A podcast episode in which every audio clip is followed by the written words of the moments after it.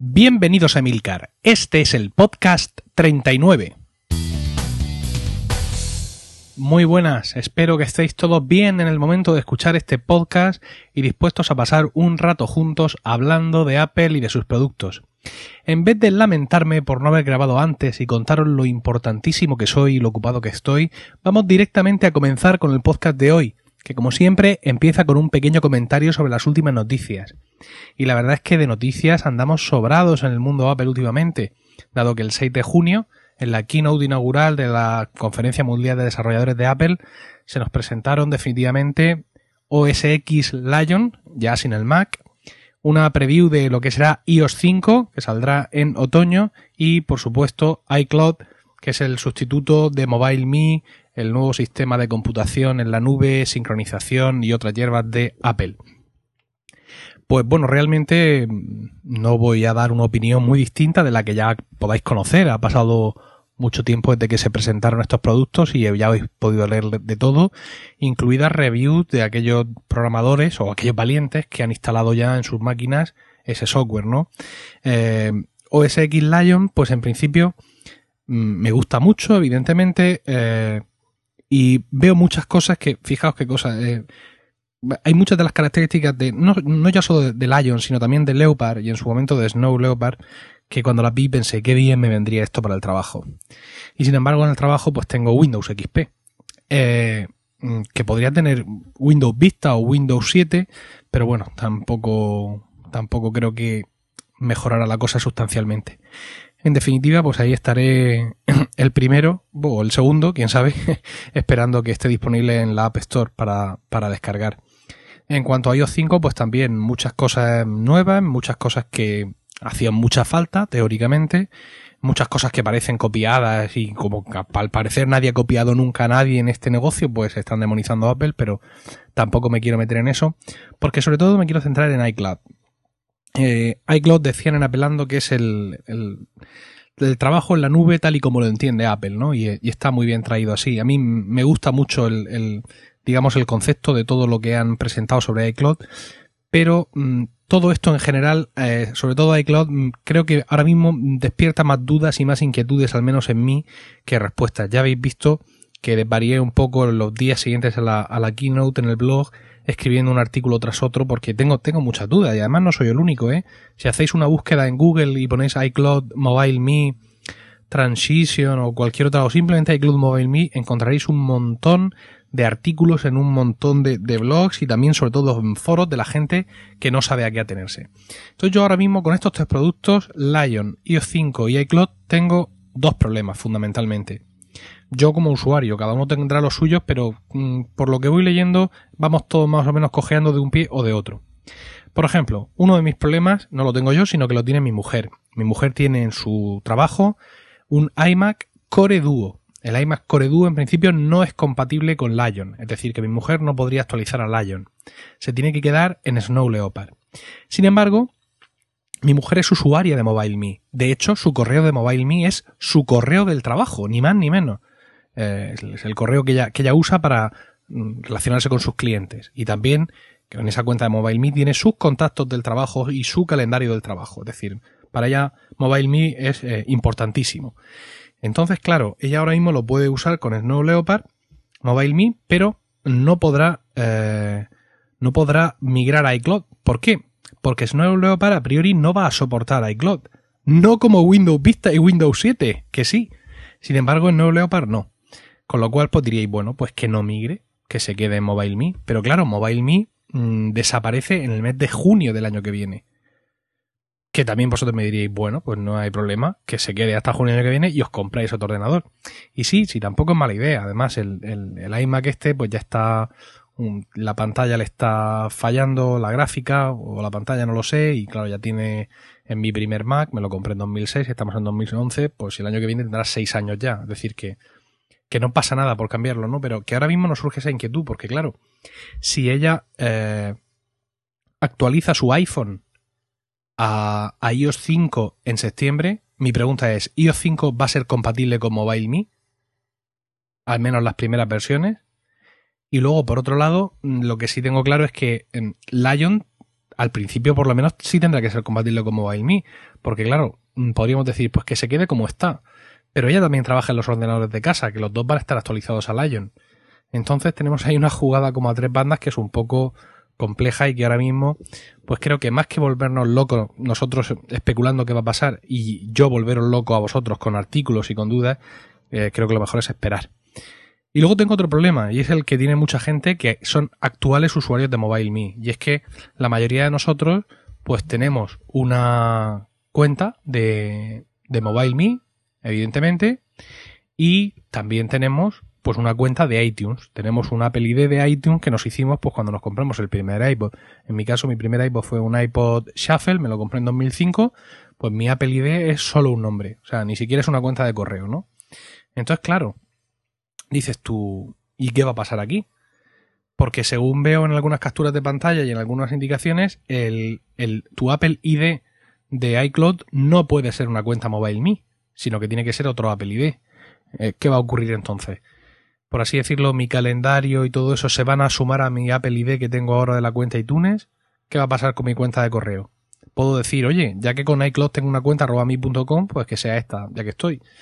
Bueno, pues ahí todo eso, es todo ese tema de conjugar los que somos ya usuarios de MobileMe con la migración, también ahora mismo no surgen más que dudas y, no, hay nadie que la resuelva, porque además los que han probado el asunto usando las betas de iOS 5, pues mm, parece ser que lo han hecho bien y tal, muchos dicen que lo han hecho y que lo han conseguido, pero aparecen cosas tan raras como por ejemplo alguien que ha hecho login en iCloud con su cuenta de MobileMe, lo cual a priori está prohibido por así decirlo, y que luego dentro de iCloud ha puesto aparte un Apple ID distinto para las tiendas. Con lo cual entonces este iCloud no es el Apple ID supremo que lo unifica todo, que es lo que nos habían vendido. En fin, no sé son demasiadas dudas y demasiados dolores de cabeza cada vez que pienso en el tema. Pero bueno, mm, espero, confío en que Apple pueda dar una solución solvente y sencilla sobre todo a estas, a estas interrogantes. Y bueno, con respecto a las noticias, como veis, como lo único que hago es volverme loco y volver loco a vosotros, creo que no tengo nada más que comentar. Y sí quiero contaros cuál va a ser el menú del día de hoy. Hoy el tema del tema principal de nuestro, de este podcast, van a ser mm, los virus, el malware y todas estas cosas alrededor de la plataforma Apple. Pues estoy bastante cabreado y voy a ver si me desahogo un poco. Luego vamos a seguir con nuestra sección de switchers, donde tendremos, mm, explicaremos algo sobre las carpetas con acciones y también lo que significa las Apple Store, tener Apple Store en España. Como siempre tendremos la historia maquera y eh, terminaremos con la sección de Internet, donde voy a presentaros tres podcasts que, con los que estoy ahora mismo bastante entretenido. Bueno, pues sin más dilación, continuamos. Bueno, pues como ya he advertido antes en el, sumario, hoy el tema del que quiero hablaros es eh, los virus y el malware en el Mac. Y es un poco una contradicción con respecto a las ideas que quiero exponeros. Es decir, el hablar de esto es una contradicción a lo que pienso, porque pienso que estas cosas no se deben hablar. Bueno, no es que piensa que no se deben hablar. Es que, bueno, creo que estamos siguiendo una política, en general los, blogs principales están siguiendo una política de comunicación errónea con este tema. Por ejemplo, hace poco hemos sufrido el ataque, por así decirlo, de una especie de malware llamado Mac Defender, ¿no? El Mac Defender era algo que te saltaba por ahí cuando estabas visitando según qué página, y te advertía de que estabas de virus hasta las cencerretas y que te tenías que instalar precisamente Mac Defender, que gran nombre, para ah, poder limpiar tu ordenador que estaba, bueno, aquello parecía el sótano de los cazafantasmas. Entonces, pues la gente imprudente eh, picaba, ¿por qué no decirlo? Se bajaban el asunto, eh, no, ya me voy a meter con si es con contraseña o no es con contraseña de administrador, porque las primeras versiones sí pedían contraseña de administrador, que digamos que le puede desafiar la conducta a la gente diciendo, hombre, ¿cómo soy esta? Pero luego, en fin, que los que programan estas cosas también saben de algo y, y bueno, y hicieron versiones que no necesitaban la contraseña. Bueno, en definitiva era un malware en sí y bueno, Apple sacó una actualización de seguridad para poder limpiarlo. Eh, mm, durante un momento parecía que había sido todo culpa de Apple, ¿no? Porque estaban, bueno, exigiéndole a Apple, mm, la prensa especializada, que aquí esperaba para sacar una actualización de seguridad. Entonces Apple lo que hizo fue sacar una actualización de seguridad que modificó el comportamiento del sistema operativo de OS X con respecto a este tipo de cosas. Porque ahora por primera vez, pues si nos vamos a preferencias del sistema, seguridad, pues nos encontramos en la pestaña de general una nueva característica que dice ahí eh, actualizar automáticamente la lista de descargas seguras y que tiene que estar activada y que de hecho se activa, pero que si todo el mundo la va a tener activa, ¿para qué la ponen? No? Bueno, pues parece que Apple ha querido como enseñar, enseñar un poco los dientes para que la gente sepa que está ahí vigilando el tema. Evidentemente, al poco tiempo de sacar Apple la actualización que limpiaba Mac Defender, Mac Defender sacó una nueva versión y Apple pues sacó una nueva actualización y ahí ha empezado un juego del gato y el ratón que no sé cómo irá realmente. Porque, no sé, en esos momentos pasó por ahí el rumor de un iPhone 6 y afortunadamente los blogs especializados en estos temas dejaron de informarnos de un asunto tan interesante.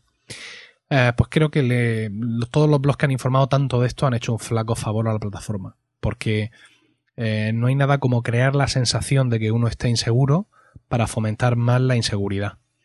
Eh, yo, mm, sin que yo sea muy conspiranoico en general, yo pienso realmente que las empresas de antivirus son el mismísimo demonio, o sea, lo tengo clarísimo. Y mm, esta idea mía se subraya pues cuando veo, por ejemplo, al CEO de, Kaspersky, por ejemplo, decir que todos los días se encuentran 200.000 eh, virus de Mac nuevos, que en realidad lo que quiere decir es que él gasta 200.000 200 dólares al día seguramente en investigación para encontrar virus de Mac, que es lo que a él le gustaría. Ah, también este mismo señor ha dicho una cosa tan linda como, por ejemplo, que Apple debería abrir el código de iOS para ayudar, para que ellos, ¿no? Kaspersky y seguramente el resto de empresas de antivirus puedan ayudar a Apple a prevenir virus y malware virus y malware que no existe para iOS de momento. Y además no va a existir. Pero aquí el colega, claro, evidentemente, pues necesita que le abran la puerta. Eh, no creo yo que Kaspersky está tan, tan interesado por protegernos de algo que de momento no existe. Más bien creo que lo que necesita son pistas para poder construir él los virus en su laboratorio de abajo, que es lo que realmente hacen. Es lo que han hecho por la industria del PC durante años y ahora pues quieren hacerlo con la industria del Mac. No digo yo con esto que quiero decir que sean los únicos chicos malos de la, película, ¿no? Eh, porque el, Mac Defender este ha salido de alguna parte. Y evidentemente, pues la plataforma Apple no es completamente invulnerable, pero de momento, de momento podemos decir que no tiene virus. Y que el malware que tiene está contado y parece ser que ahora Apple ha puesto medidas para solucionarlo. Pero que incluso con una poca actividad, vamos a, no quiero insultar a nadie, pero más o menos inteligente por parte del usuario, pues no tienes por qué coger el malware de ninguna manera. Yo recuerdo hace un par de años cuando salió una nueva versión de iWork, no sé si fue la 9, que es la última, es la 9 la última, a ver que mire. Sí, la 9 es la última, no sé si fue con la 9 o, o con la 8, que si te lo bajabas pirata de no sé qué sitio, venía dentro un malware. Amigo, si te lo bajas pirata de no sé qué sitio. Entonces, claro, tenemos que tener mucho cuidado con esto porque eh, las llamadas a la seguridad suelen estar siempre enfocadas a cortar la libertad de los usuarios. Y en este sentido, todas las plataformas, no solo Apple, tienen sus tendencias dictatoriales. ¿Y cuál es el principal argumento de un dictador? Conmigo, la seguridad. Es decir, pues desde, yo qué sé, desde en tiempos de los romanos, ¿no? No sé si habéis visto la vida de Brian, cuando están los, revolucionarios judíos diciendo, ¿qué nos han dado los romanos? y empiezan a decir cosas y bueno, les habían dado prácticamente todo, ¿no? Y una de las cosas que dicen es la seguridad, ¿eh? que los romanos saben hacerse respetar, ahora se puede andar por las calles. Pues desde el tiempo de los romanos hasta el indeseable de Gaddafi el otro día, bueno, el otro día hace unos meses cuando salió diciendo que los jóvenes les ponían eh, comprimidos en el Nescafé y que él era el único que podía traer la seguridad a las calles de su país, ¿no? Pues eso, el, la cosa dictatorial siempre hace llamadas a la seguridad. Y en un momento dado, pues nosotros tenemos que, creo que los que tenemos un poco más de conocimiento de la plataforma, sobre todo los blogs, los blogs principales, tienen que transmitir el mensaje que si tú te bajas tus programas de la página web del desarrollador, de tiendas confiables, que todos sabemos las que, hay, las que son, y del Mac App Store, tú no tienes por qué coger ningún malware. Apple puede forzar un poco más el mensaje y puede decir que el Mac App Store es la única salvación y es el único sitio donde te podemos asegurar que 100% no vas a coger nunca nada. Con lo cual estarán haciendo un movimiento monopolístico pues eh, grave y, preocupante. Eh, por, si no, por si fuera poco con esto, mm, en estos mismos blogs que estaban informando eh, de, los problemas de Mac Defender. Y bueno, os lo juro, ¿eh? yo no sé si os acordáis, pero daba la sensación de apocalipsis de que cada día había una versión nueva de Mac Defender más terrible y de que estábamos todos infectados cuando realmente no han salido estadísticas de qué porcentaje de usuarios pueden estar infectados de esto. Bueno, pues luego se entretuvieron con, mm, con el tema de que parece ser que ha salido, hay un virus, un antivirus para PC que se llama Avast, que al parecer es bastante bueno para PC, y ha salido una beta gratuita para Mac, y todos los blogs lo anunciaron a bombo y platillo. No, no, realmente no. No entiendo, no entiendo la actitud. Es decir, todos sabemos que archivos que estén en nuestro Mac pueden contener virus. Y que un Mac que trabaja en un entorno de PC, pues puede tener el buen rollo, por así decirlo, de decir, no, no, no, yo voy a actuar aquí como un cortafuegos, ¿no? Me voy a instalar un antivirus, voy a perder parte de mi rendimiento y parte de mi nobleza en ayudar a toda esta banda de PCs piojosos que tengo aquí y a intentar yo quitar los virus de los archivos que ellos me envían. Bueno, pues si eres así de bueno, pues sí, te puedes instalar un antivirus o por motivos, yo que sé, pues de la empresa que te obligan a hacerlo y tal. Pero si no, realmente no, le dio sentido. Eh, das cuenta, en, fue el 1 de junio cuando tu app eh, de un official Apple blog, Apple Weblog, perdón, publicó esta noticia. Y más que la noticia, es interesante eh, leer los comentarios, ¿no? El primer comentario, de hecho, bueno, el primero que se ve, que es el último comentario, le dice, dice que, bueno, aparte de algunas cosas, dice, me he dado cuenta de que en mi Apple Store, en el Apple Store más próximo a su casa, hay cajas del antivirus ESET para Mac muy cerca de las cajas de cobrar. Dice, ¿qué mensaje está enviando esto a los usuarios de Mac?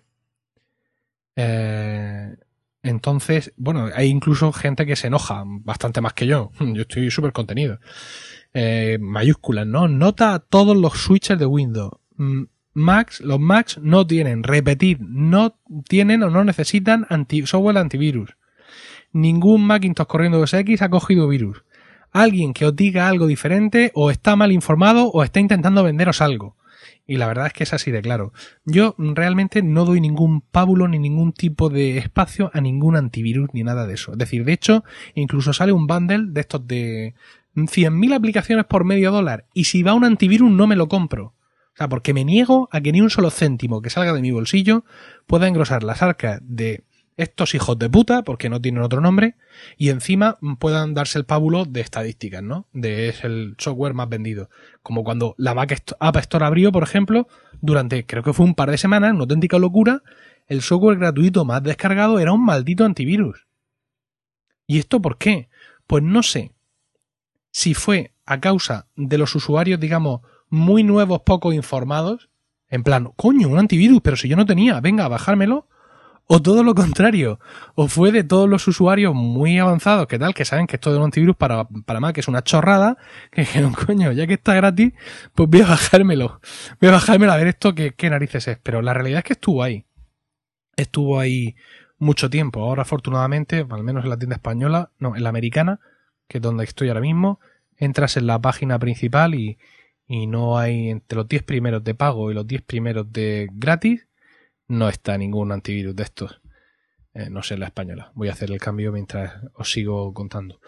Porque bueno, básicamente mi cabreo es este. Ahora os pondré el enlace del, artículo este de, de, un official Apple Weblog para que leáis el artículo. Ya os digo, sobre todo, los, los comentarios mm, airados de, la gente que dice que, bueno, que esto que, qué narices es, ¿no? O sea, si es que hemos hecho el cambio de plataforma, para ahora tener que ponernos un antivirus sin que nadie nos haya demostrado realmente que esto es necesario.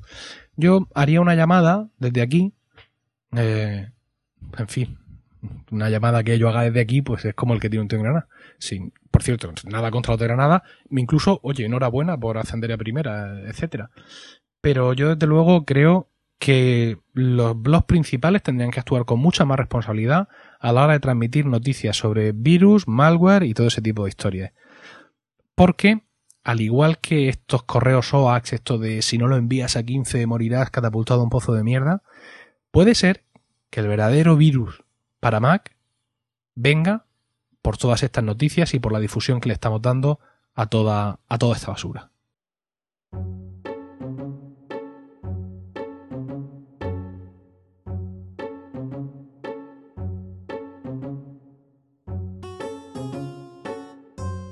Bien, continuamos con la sección de, switchers. Eh, ya lo comenté en el blog. Eh, una de las cosas que yo hacía era recopilar en mi cuenta de Delicious, bajo el tag eh, switchers, Delicious es un servicio para guardar favoritos, pues decía que guardaba ahí eh, artículos que yo iba encontrando y que pensaba que eran especialmente útiles para switchers. Ahora esto he dejado de hacerlo, los archivos que, bueno, los favoritos que ya tengo siguen ahí, pero ahora cada vez que encuentre por ahí un artículo que quiera comentar y que piense que es adecuado para switchers, lo voy a poner directamente en el blog, como un nuevo tipo de, de, de artículos que se llaman aside post, son unos artículos que salen sin título, por así decirlo, y es para poner un enlace y hacer un breve comentario, ¿no? Y entonces, pues lo que vaya encontrando ya, ya lo pondré ahí, con lo cual, pues descargamos esta sección del podcast de esa servidumbre, por así decirlo. Eh, de lo que sí voy aquí a, a, seguir hablando son de temas interesantes para Switcher. Por ejemplo, hoy quiero hablaros de las acciones de carpeta. Las acciones de carpeta son lo que parecen, son instrucciones que le damos al sistema operativo con respecto a una carpeta para que todos entendamos esto perfectamente, pues lo más lógico, no, lógico no, dije nave ecológica lo más corriente, esto sí, sería decirle a una carpeta, cada archivo que te entre, hazle pum pum pum pum pum pum pum pum.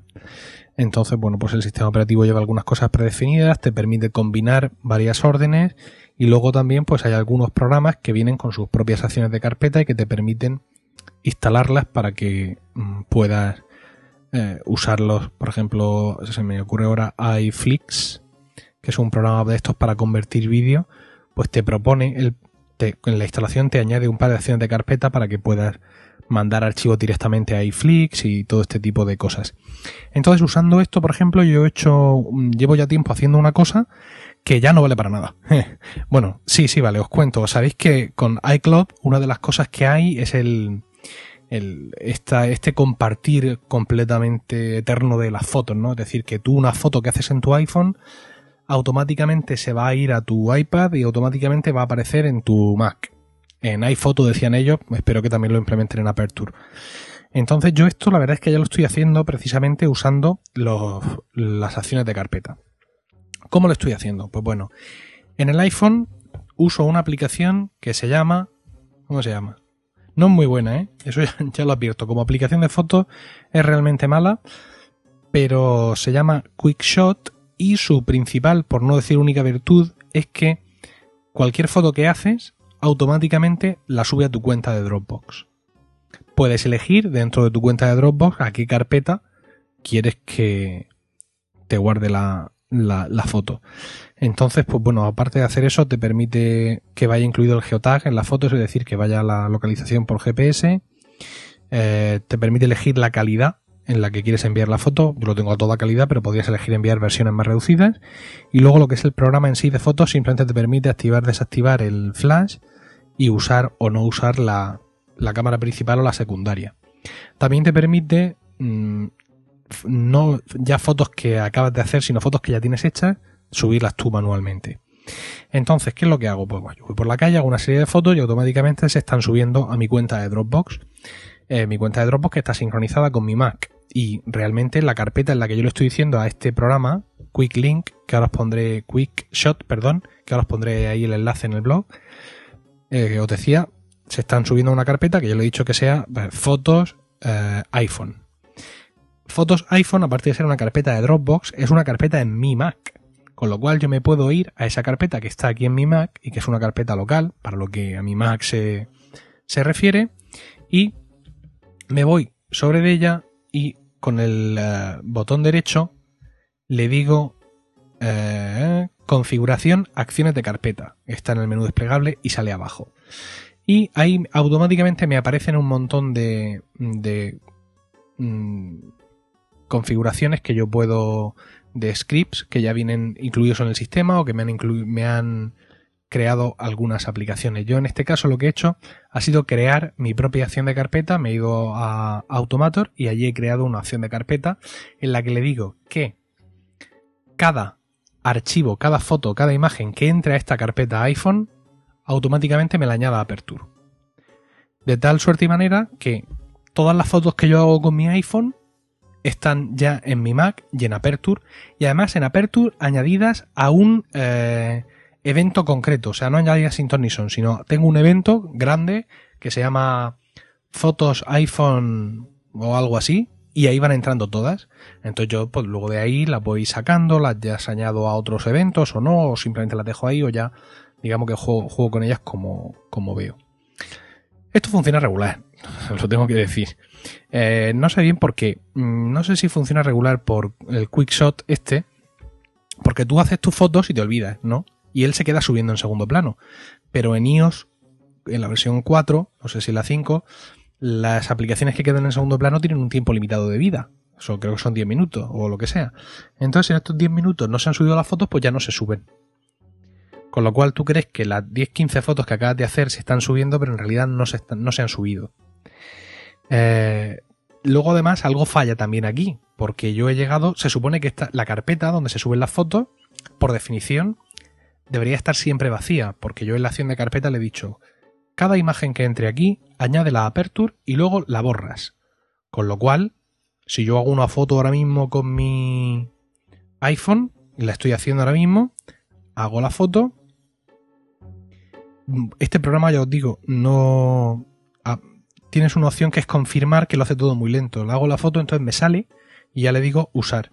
Si desactivo eso para que no sea tan lento, entonces prácticamente no tengo la sensación de haber hecho la foto en ningún momento. Sale ahí una lucidita roja y no pasa nada más. Bueno, esto se está subiendo ahora mismo, me dice aquí uploading y estoy aquí delante del Mac, con lo cual cuando termina de subir el, el iPhone veo el icono eh, de eh, Dropbox que empieza a pestañear. A pestañear indicándome que se está bajando, efectivamente, y veo la carpeta iPhone de Dropbox aquí, que ya tiene el circulito azul donde me indica que está recibiendo un archivo. Ahora mismo tiene un archivo, en estos momentos se ejecuta la acción de carpeta, se abre Aperture aquí en el Mac y eh, esta foto se añade al, a, donde yo le he dicho que se añada al evento llamado en mi caso eh, iPhone, Aperture, Dropbox, no sé qué demonios, es que se está abriendo, no lo veo todavía. Entonces, mm, como os decía, por defecto, siguiendo este flujo de trabajo, se supone que esa carpeta que hay en mi Dropbox, que recibe la foto tendría que estar siempre vacía.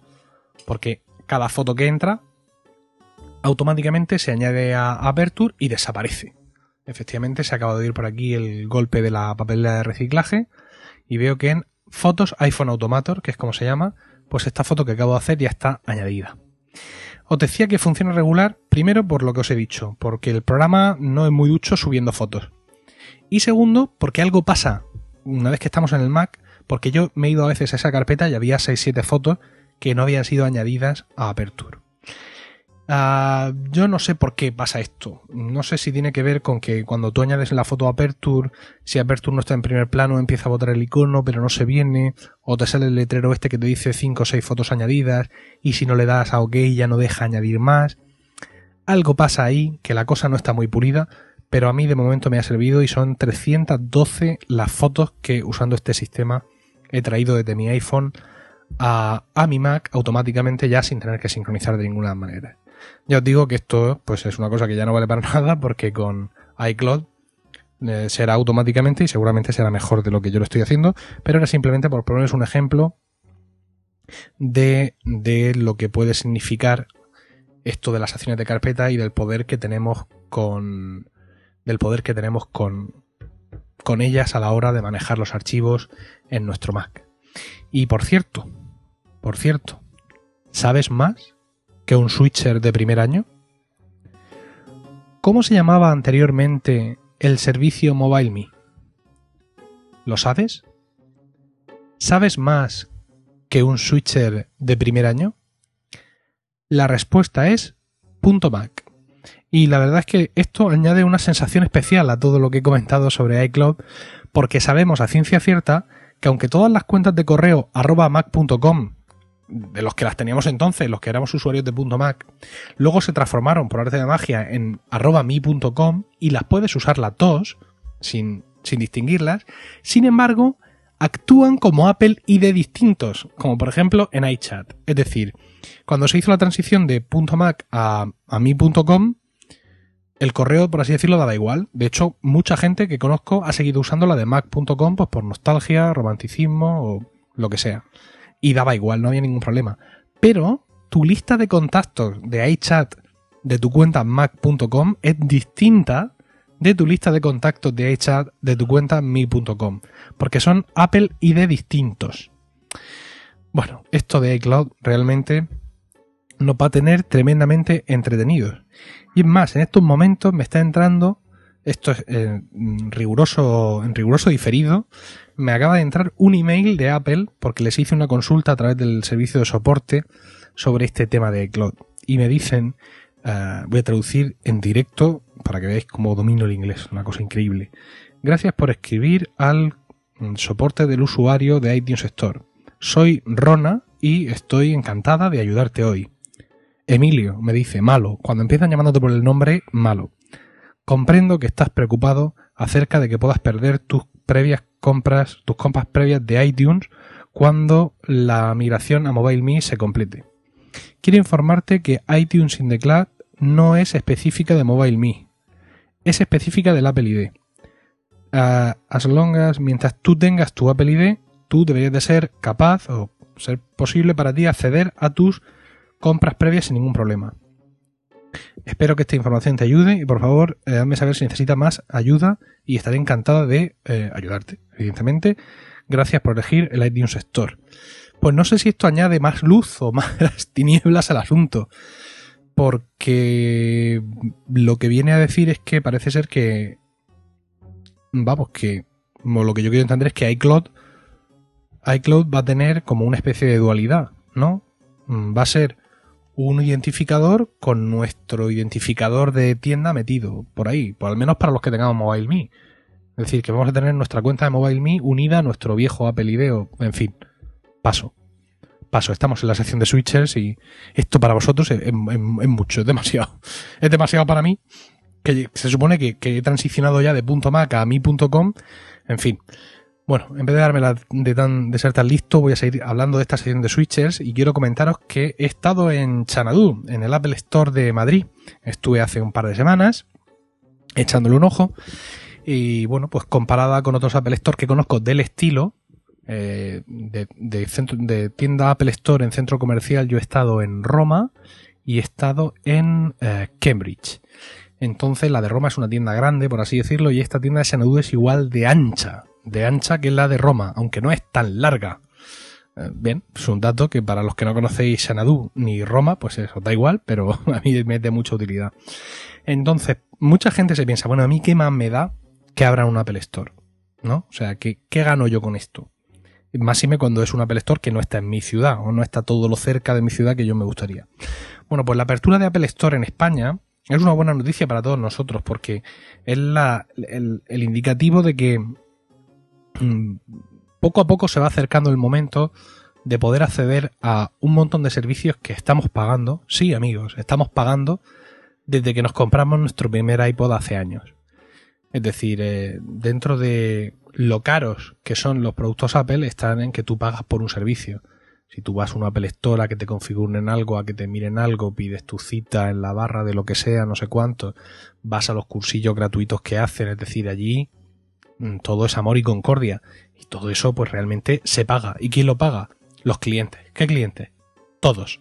Todos los clientes Apple del mundo, Apple del mundo, pagan los servicios que hay en las Apple Store, aunque no podamos acceder a ellos. Entonces, pues mirad, mm, aquellos que dudan, ¿me interesa que haya una Apple Store en España? Pues sí, si te interesan porque la idea de Apple es extenderse mucho, es decir, Apple no pone dos Apple Store y ya está, sino que en los países que entran lo que intenta es cubrir la mayor parte del territorio, aunque sea con tiendas pequeñas. Entonces, pues el hecho de que hayan empezado ya, que haya una en Madrid, que vaya a haber eh, pronto otra en Madrid, va a haber también otra más en Barcelona, aparte de la que ya hay, la de Valencia. Ahora avisan una mm, de en, en Marbella, en un centro comercial. Fijaos que yo escribí un artículo súper pretencioso haciendo un listado de las ciudades más importantes donde Apple y haciendo una profecía que te cagas y se van a Marbella. Es decir, que esta gente realmente pues eh, tiene su propio ritmo, ¿no?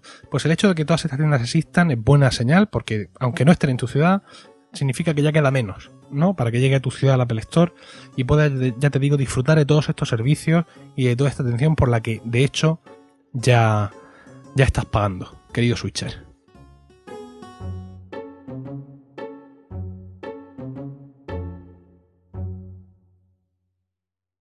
La historia maquera de hoy nos la manda Manuel Ello. Su email es de mayo del año pasado, así que tened eso en cuenta para poner en contexto algunas de las cosas que dice. Bueno, vamos a empezar con su historia que dice así. Hola Emilcar. Hace unos meses que he dado el salto a la plataforma Mac. Venía de un iPod Classic de 80 GB. Con él descubrí que soy un entusiasta de la música. Ya debe de tener tres años el muy bendito y no lo cambio por nada del mundo. Me abrió todo un universo, uno que no estaba controlado por los contenidos de las radios comerciales. Ahora soy lo que se puede conocer como un indie, un año después le regalé a mi novia un iPod Nano, regalo que al principio vio como una manifestación superficial de las pocas ganas que podía tener de pensar en un regalo para ella, pero que al poco entendió que era la manifestación de un regalo muy bien pensado, porque con él incluía el cargador, para que no tuviese que enchufarlo a ningún ordenador, es alérgica al uso de ellos, y ese detalle fue con el que ella entendió que estaba realmente pensando el detalle. Y así, su novio se encargaba de toda la parte de la administración de su biblioteca.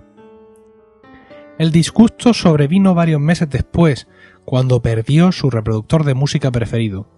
Tras las lágrimas vertidas de rigor, no tardó mucho en convencerse en comprárselo ella misma de nuevo. Yo puse de mi parte y le argumenté que un iPod Touch sería una mejor elección, ya que tendría el correo en la mano y podría navegar por Internet. Escéptica ella, lo veía demasiado complejo en su utilización. No acostumbra a manifestar curiosidad por los aparatos electrónicos. Le dije que confiase en su novio, que ya vería cómo se iba a enamorar de él. Dicho y hecho. Al poco de recibirlo ya estaba la mar de contenta con su iPod Touch. Hoy día ese aparato, como en el caso de muchas otras personas, es una extensión de su propia persona y le ayuda en su vida diaria.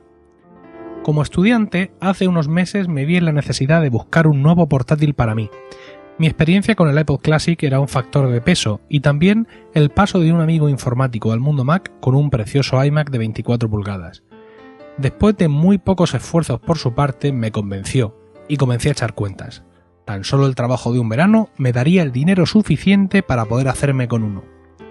Al principio no me lo tomaba muy en serio, simplemente ahorraba para un ordenador de Apple, no me importaba qué modelo.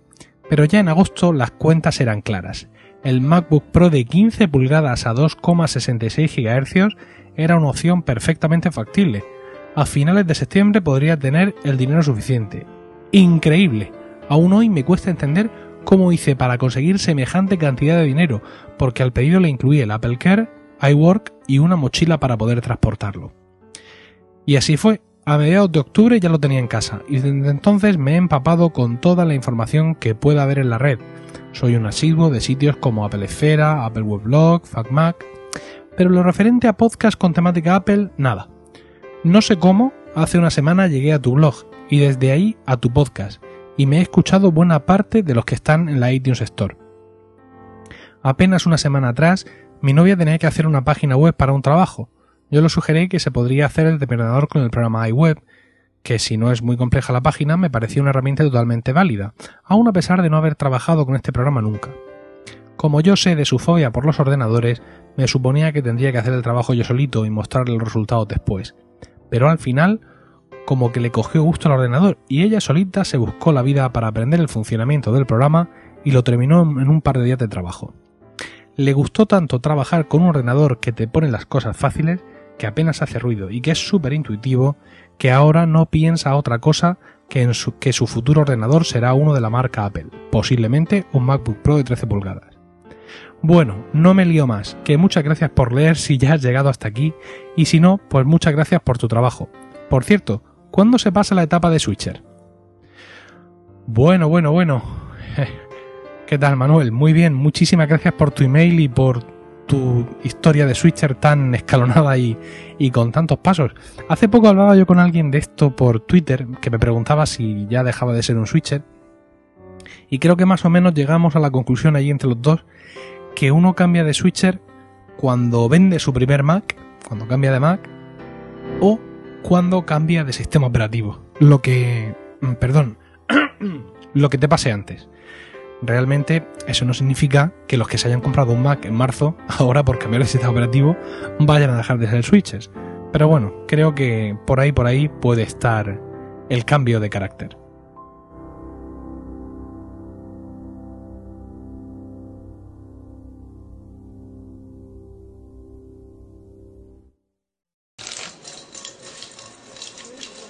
¿Sabes lo que es esto? Unos lo llaman beber sidra, otro zumo de manzana, pero es más, mucho más. Nosotros lo llamamos escanciar un culín, la sidra o zumo de manzana decantada en su justa medida para que su sabor alcance la plenitud. Desde Asturias, tierra de tradición milenaria en el arte de la producción de sidra, te ofrecemos nuestro podcast del GUN Asturias, donde todo lo referente al mundo de la manzana es escanciado para ti, sin aditivos ni colorantes, como solo aquí sabemos hacer el grupo de usuarios Mac de Asturias te invita a que te unas a nuestro podcast, nos conozcas, estés al día de nuestro sinfín de actividades, noticias y rumores del entorno app y le des con nosotros un bocado a la manzana. Desde el norte, para ti, nos puedes encontrar en iTunes e iVoox. Te esperamos, no comenzaremos sin ti.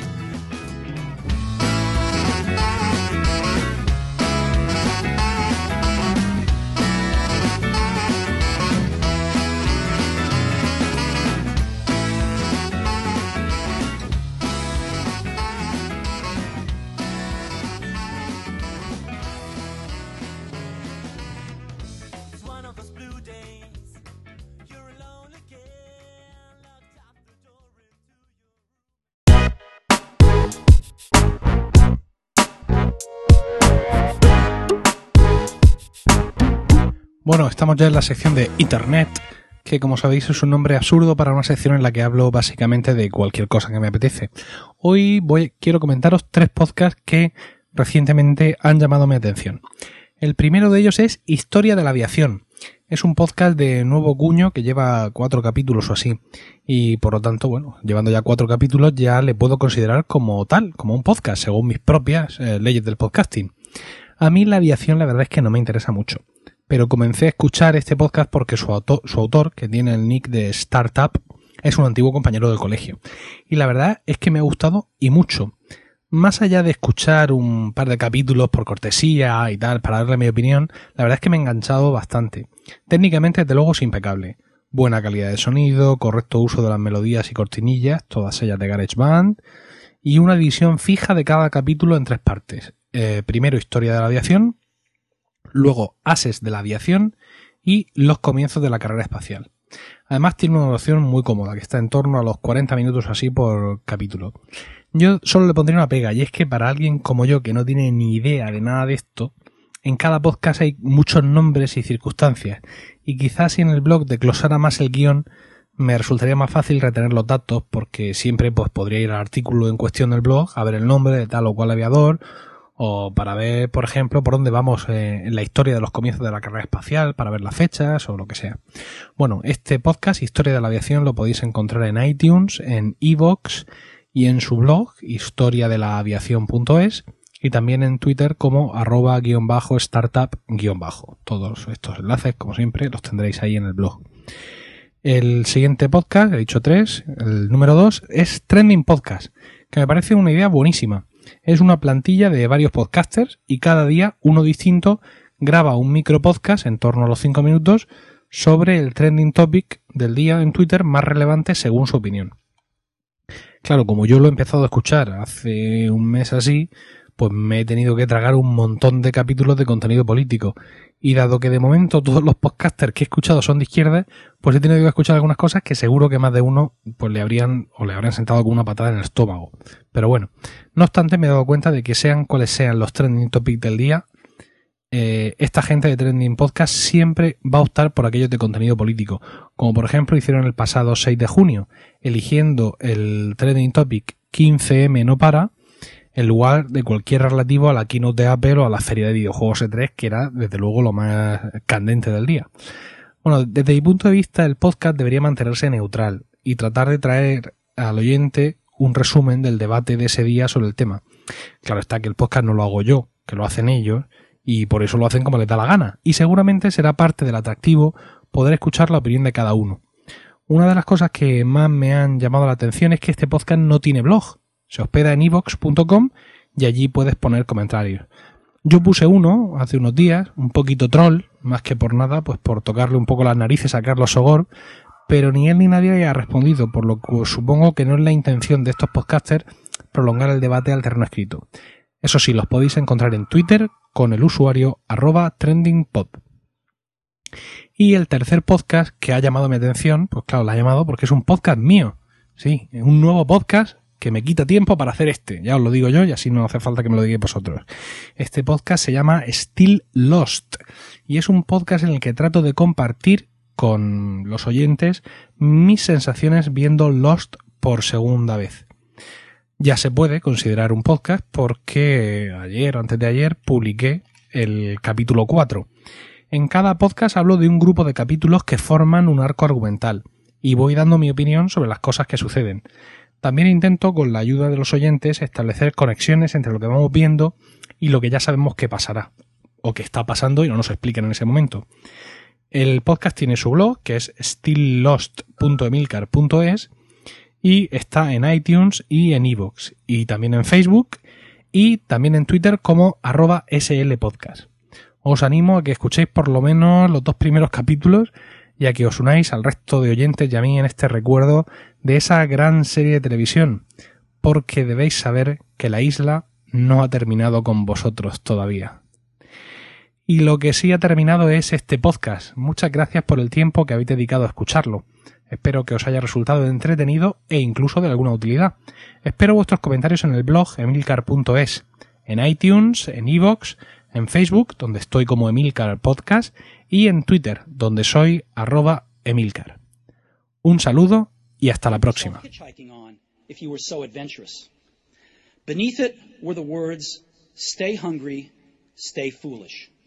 It was their farewell message as they signed off Stay hungry, stay foolish. And I have always wished that for myself. And now, as you graduate to begin anew, I wish that for you. Stay hungry, stay foolish. Thank you all very much.